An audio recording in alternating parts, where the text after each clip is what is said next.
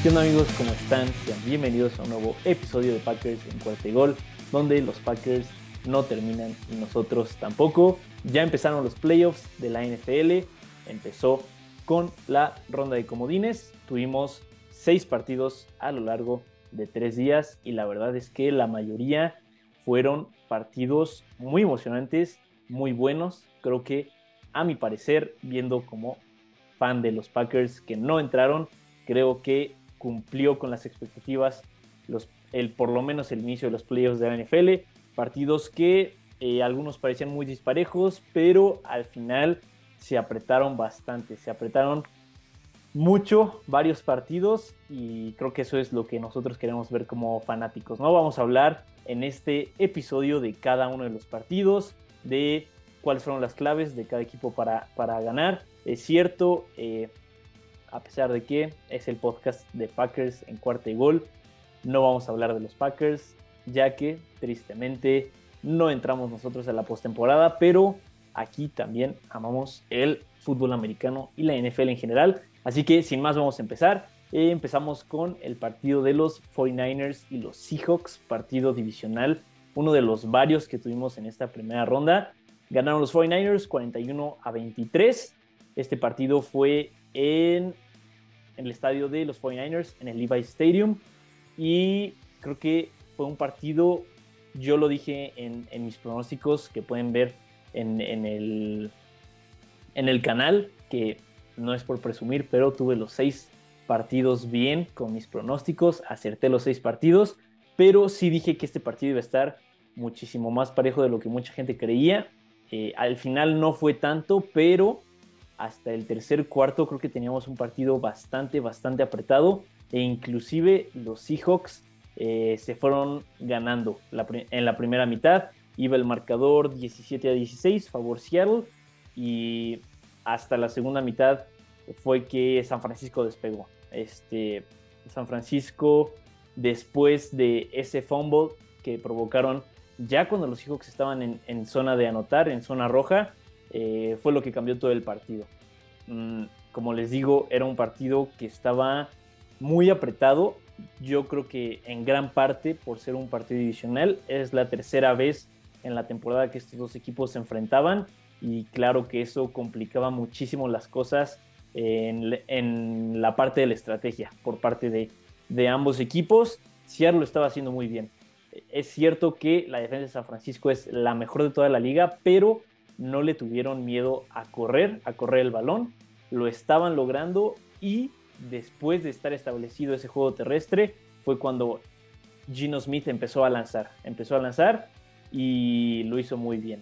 Ese touchdown a DK Metcalf creo que fue producto de lo que pudo hacer Seattle en el juego terrestre frente a una de las, si no es que la mejor defensiva de, toda la liga. Pero después de ese fumble ya fue muy difícil para el equipo de Seattle regresar al partido.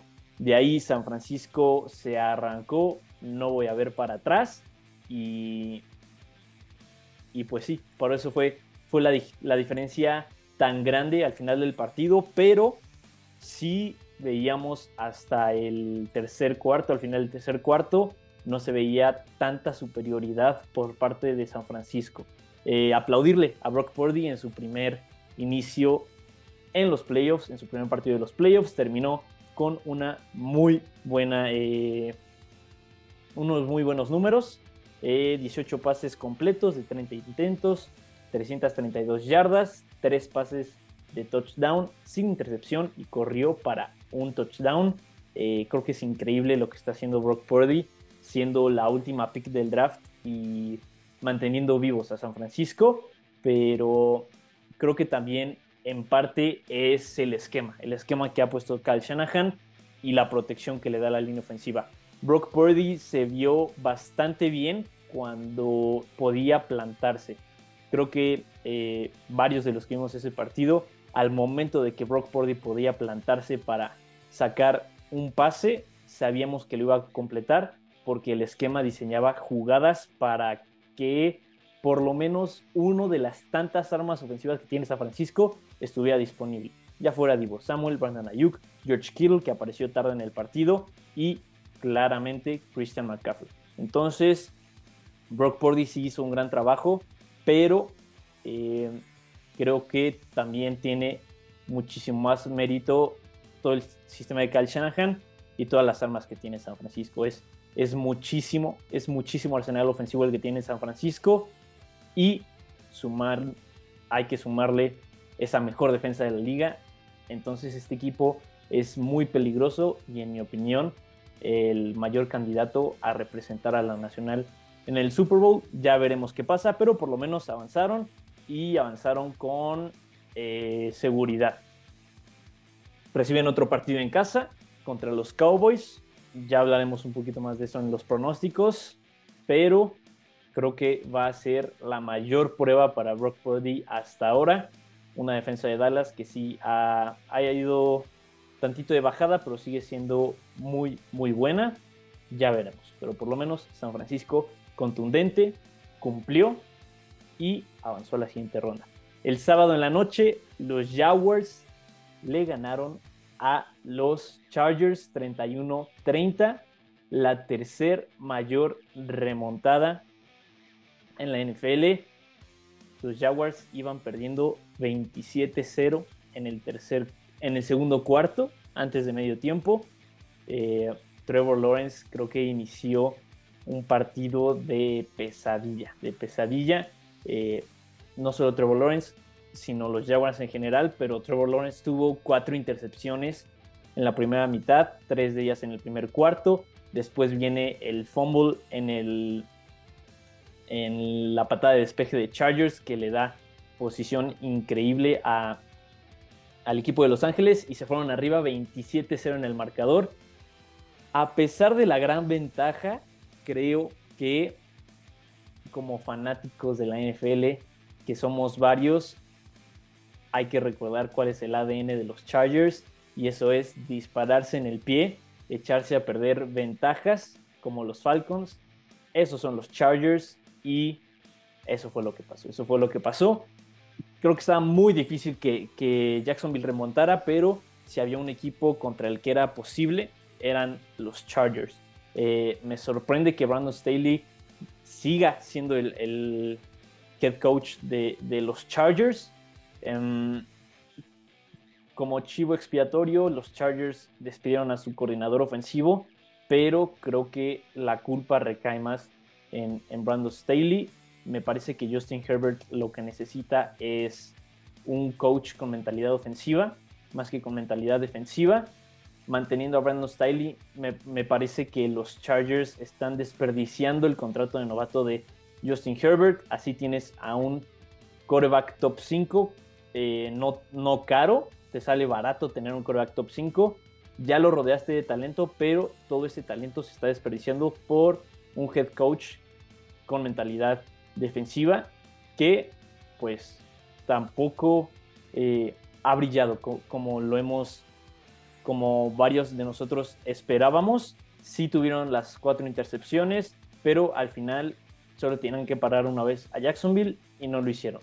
Entonces creo que con tanto talento a la defensiva está para más y en mi opinión es un error mantener a Brandon Staley. Vamos a ver qué pasa, vamos a ver qué coordinador ofensivo llega, a ver si puede explotar aún más todo el talento que tiene Justin Herbert. Y hablando de Jacksonville, todo lo contrario, un trabajo excepcional de Doug Peterson como entrenador de los Jaguars. Creo que los mantuvo siempre en el juego, eh, mentalmente. Obviamente no, no en el marcador cuando iba 27-0, pero no, el equipo no se desesperó, se, pues se mantuvo fiel a su, a su plan de juego, tanto así que Travis Etienne incluso superó las 100 yardas terrestres y tuvo 20 acarreos. Entonces, por más que iban abajo en el marcador, no abandonaron el juego terrestre liberaron un poquito a Trevor Lawrence de esa presión de, después de esas cuatro intercepciones y ya que agarró confianza, se soltó y pudo, pudo dar la remontada, ¿no? Eh, lo dije al principio de la temporada, me gustó muchísimo eh, la contratación de Doug Peterson, creo que iba a ayudar demasiado a Trevor Lawrence y creo que todavía no alcanza su potencial al 100%, pero estamos viendo a Trevor Lawrence, al Trevor Lawrence que nos prometieron en el draft de, de 2021. Todavía vamos a poder ver más de él. Ahora le toca jugar contra Patrick Mahomes, siguió viva su, su, su racha de no perder nunca en sábado. A los Jaguars les toca jugar en sábado, así que vamos a ver qué pasa. Pero un gran trabajo de los Jaguars de que iban perdiendo hasta el final del partido, nunca se rindieron. Y los Chargers, pues creo que con todo ese talento, a pesar de que llegaron a los playoffs, sí decepciona un poco cómo terminó esta temporada. Decepciona muchísimo. Ya les dije, para mí es un error que Staley siga siendo el head coach de los Chargers, pero vamos a ver qué pasa. El domingo tuvimos tres partidos. Hablamos primero de el de los Dolphins contra los Bills. Los Bills apenas sobrevivieron 34 a 31, diferencia con tres puntos, contra unos Dolphins que tenían de coreback titular a Skylar Thompson, quien sí no jugó como Tua, pero pues creo que hizo las cosas no tan mal. Sí tuvo dos intercepciones, pero ahora sí que Miami estuvo en el partido. Eh, después de que iban abajo, me parece que por 17 puntos, igual, siguieron, siguieron, siguieron. E inclusive saliendo a la segunda mitad, tuvieron la ventaja del partido, pero creo que salió la magia de Josh Allen al final, ¿no? Pero eso también, me parece que Josh Allen es como un arma de dos filos, ¿no? Te puede dar un partidazo, te puede sacar el partido él solito, con todo y que tiene a Stephon Diggs y Gabe Davis, te puede sacar el partido él corriendo o lanzando, pero también hay veces que se equivoca y cuando se equivoca, se equivoca feo, de manera grosera. Y creo que el fútbol no fue totalmente su culpa, pero sí hay algunas jugadas que dices, ¿qué está haciendo, no? Eh, todos creo que tenemos a Josh Allen dentro de los mejores tres corebacks de, toda la liga, pero hay veces que sí hace o comete errores un poco tontos. Pero aún así creo que sigue siendo un coreback de gran calidad. Ahí me parece que es donde le pesa a los Bills no tener un juego terrestre estable y confiable. Eh, Devin Singletary, eh, James Cook y Josh Allen fueron los tres mayores corredores del equipo de los Bills, pero ninguno superó las 50 yardas. Creo que teniendo la ventaja, los Bills eh, no pudieron correr el balón, que eso pues le quitaba segundos valiosos para Miami al reloj y le quitaba presión a Josh Allen. Creo que cuando no tienes un ataque terrestre en el que puedas confiar para ya terminar un partido, eh, le dejas todo a Josh Allen y es cierto, creo que puede, pero es más probable una equivocación y por ratitos se presentía que Miami podía dar la sorpresa. Creo que eso también aplica para Chargers, ir arriba 27-0 y no correr con Austin Eckler fue un error grosero. Le dejaste todo a Justin Herbert. La defensa de, Jaguars pues jugaba al pase incompleto, a parar el reloj. Si no pudiste correr, le das más chance al otro equipo de regresar. Creo que eso mismo aplica para Chargers y para Bills. A los Chargers no les salió. Los Bills ahora sí que evitaron la sorpresota de, la semana, pero es algo que hay que considerar para, esta ofensiva de Buffalo, porque obviamente se vienen rivales más fuertes. Aún así, los Bills cumplieron, haya sido como haya sido, eh, los Bills ganaron, pasaron y seguimos con los Giants contra los Vikings. Hoy creo que todos los, bueno, no hoy, pero ese partido todos los fans de Green Bay íbamos con Nueva York y cumplieron. Eh, fue un partido bastante bueno, como el de como el que jugaron en víspera de Navidad, me parece, estos dos equipos, en donde Vikingos ganó con un gol de campo de último segundo. Este partido estuvo igual de bueno, igual de parejo, se podía ir a cualquier lado. Eh, creo que ningún equipo jugó mal. No hubo como errores por parte de, de estos dos equipos, pero al final eh, le costó a Minnesota jugar a irse a la última posesión. Así estuvieron jugando toda la temporada regular y les había salido. Iban 11 partidos sin perder en juegos de una posesión. oficialmente terminan la temporada 2022 con un récord de 11-1. Esa derrota viniendo en playoffs contra este equipo de los Giants. La diferencia fueron 7 puntos. Ganó Nueva York 31 a, 24. Eh, aplausos, aplausos a Daniel Jones. Creo que todos teníamos muchísimas dudas de este coreback para Nueva York, yo incluido. Yo pensaba que Daniel Jones no iba a ser la respuesta para, para este equipo de Nueva York, pero qué gran trabajo de Brian Dable como, como head coach. Creo que los gigantes lo trajeron simplemente para evolucionar a Daniel Jones como lo hizo con Josh Allen en Buffalo. Creo que esa era la misión de Brian Dable y lo hizo. Es cierto, Daniel Jones no tiene números de MVP, pero llevó a este equipo de los Giants a playoffs teniendo probablemente uno de los peores cuerpos de receptores en toda la liga. Creo que si le das a Daniel Jones más armas de las que tiene ahorita, puede funcionar bastante, bastante bien. Controla la ofensiva, hizo pases grandes cuando los tenía que hacer, sacaba las jugadas con sus piernas y creo que es puro mérito de Daniel Jones y del trabajo de cocheo de, de los gigantes y obviamente Saquon Barkley, que es un gran líder ahí en Nueva York. Él dice, denme la pelota a mí y yo lo saco. También cuando su número era llamado cumplía. Y al final, esa última jugada, Kirk Cousins no es posible que necesitando 8 yardas para salvar tu temporada, lances un pase de 3 yardas a tu ala cerrada. Creo que esa siempre va a ser la limitación de Kirk Cousins. Por mejores números que ponga, que esté ahí en los líderes de yardas aéreas, que tengas a Justin Jefferson. Creo que Kirk Cousins no ha demostrado ser un coreback en momentos grandes y se notó aquí. Los Giants ganaron y avanzan. Avanzan y van contra las Águilas de Filadelfia que descansaron. Domingo en la noche tuvimos duelo divisional los Bengals contra los Ravens, 24 a 17, ganaron los Bengals, también penitas sobrevivieron. Todos veíamos este partido como disparejo, pero eh, casi lo sacan los Ravens, casi lo sacan. Eh, es un poquito preocupante lo de Cincinnati, a mi parecer, porque jugaron contra los Ravens en semanas consecutivas, es cierto, duelo divisional, la rivalidad, todo puede cambiar pero los dos partidos con corebacks suplentes de, Baltimore y los dos partidos estuvieron bastante parejos a pesar de que eh, ganaron los dos partidos eh, los Bengals.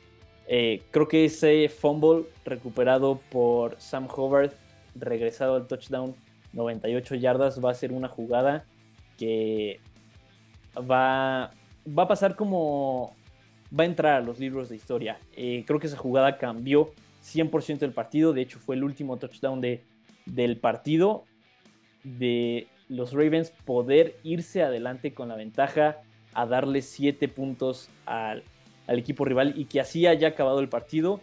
Creo que son esas historias que solo los playoffs nos pueden dar. Eh, Joe Burrow jugó bien, Jamar Chase jugó bien. Eh, creo que no. Eh, contra los Ravens, creo que Jamar Chase nos tiene acostumbrados a más, pero aún así tuvo un buen partido. Cuando le lanzaban a él, creo que cumplía bastante. Lo preocupante aquí y es la línea ofensiva. La línea ofensiva de, de, los Bengals. En los últimos partidos, Joe Burrow se ha visto como en los playoffs de de la temporada pasada, que tuvo, me parece que fue uno de los corebacks con más capturas en la historia de los playoffs. Entonces creo que esto puede afectar muchísimo a, este equipo de Cincinnati.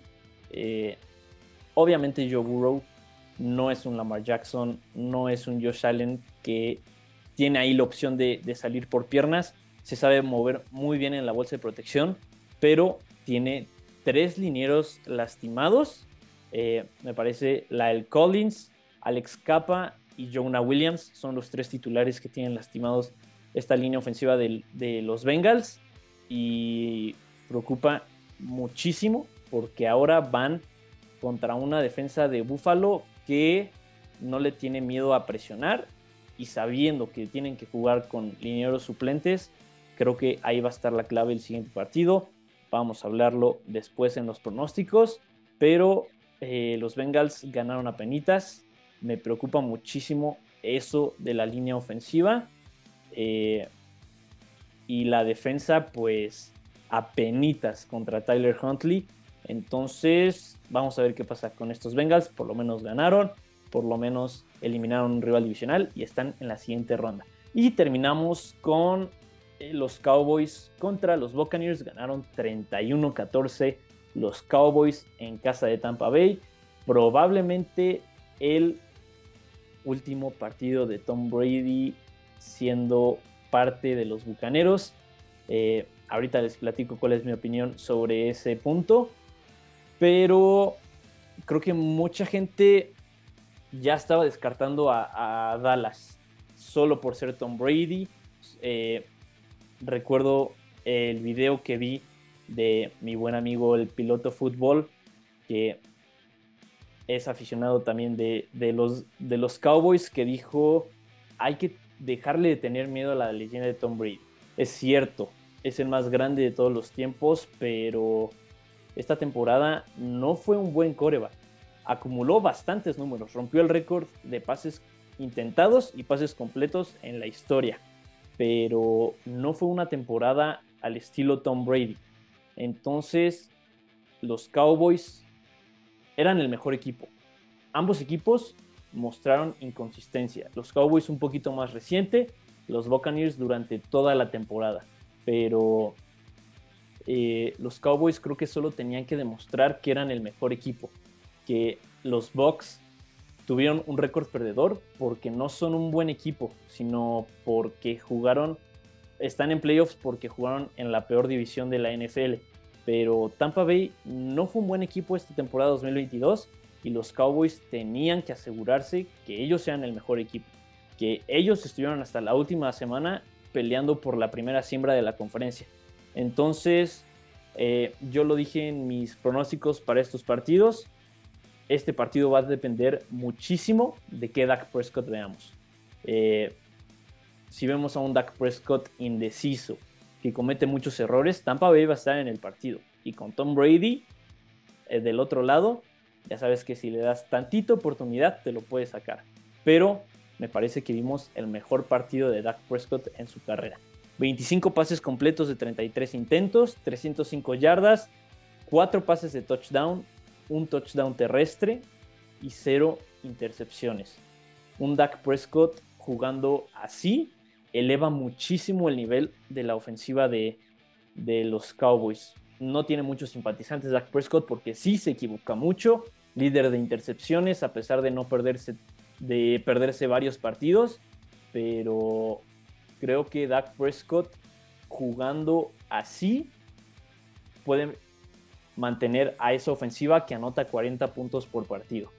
Entonces, Dak Prescott así confiado, tranquilo en la bolsa de protección, que hace todas sus lecturas, que inclusive corre, que lo mencionaron bien en la transmisión, no lo habíamos visto hacer eso en mucho tiempo, pero lo hizo, lo estuvo haciendo seguido durante este partido. Dak Prescott jugando así puede hacer muy peligrosa esta ofensiva de los Cowboys. Como les digo, eh, para mí Dallas era el equipo superior en este partido y nada más tenían que presentarse y demostrarlo.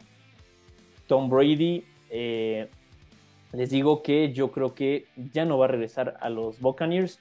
Es agente libre, no le pueden poner eh, la etiqueta de jugador franquicia y no creo que se retire. No creo que Brady se retire. Eh, hace unos pocos meses dijo que ya ni siquiera está pensando en eso.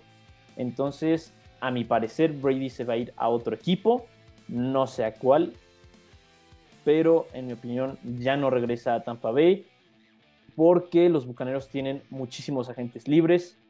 Brady ya no está para ser parte de una reconstrucción, entonces va a aprovechar que es agente libre y se va a ir a otro equipo tratando de buscar más. No sé qué más quiere, pero así es Tom Brady. Eh, los Cowboys ahora se enfrentan a los 49ers.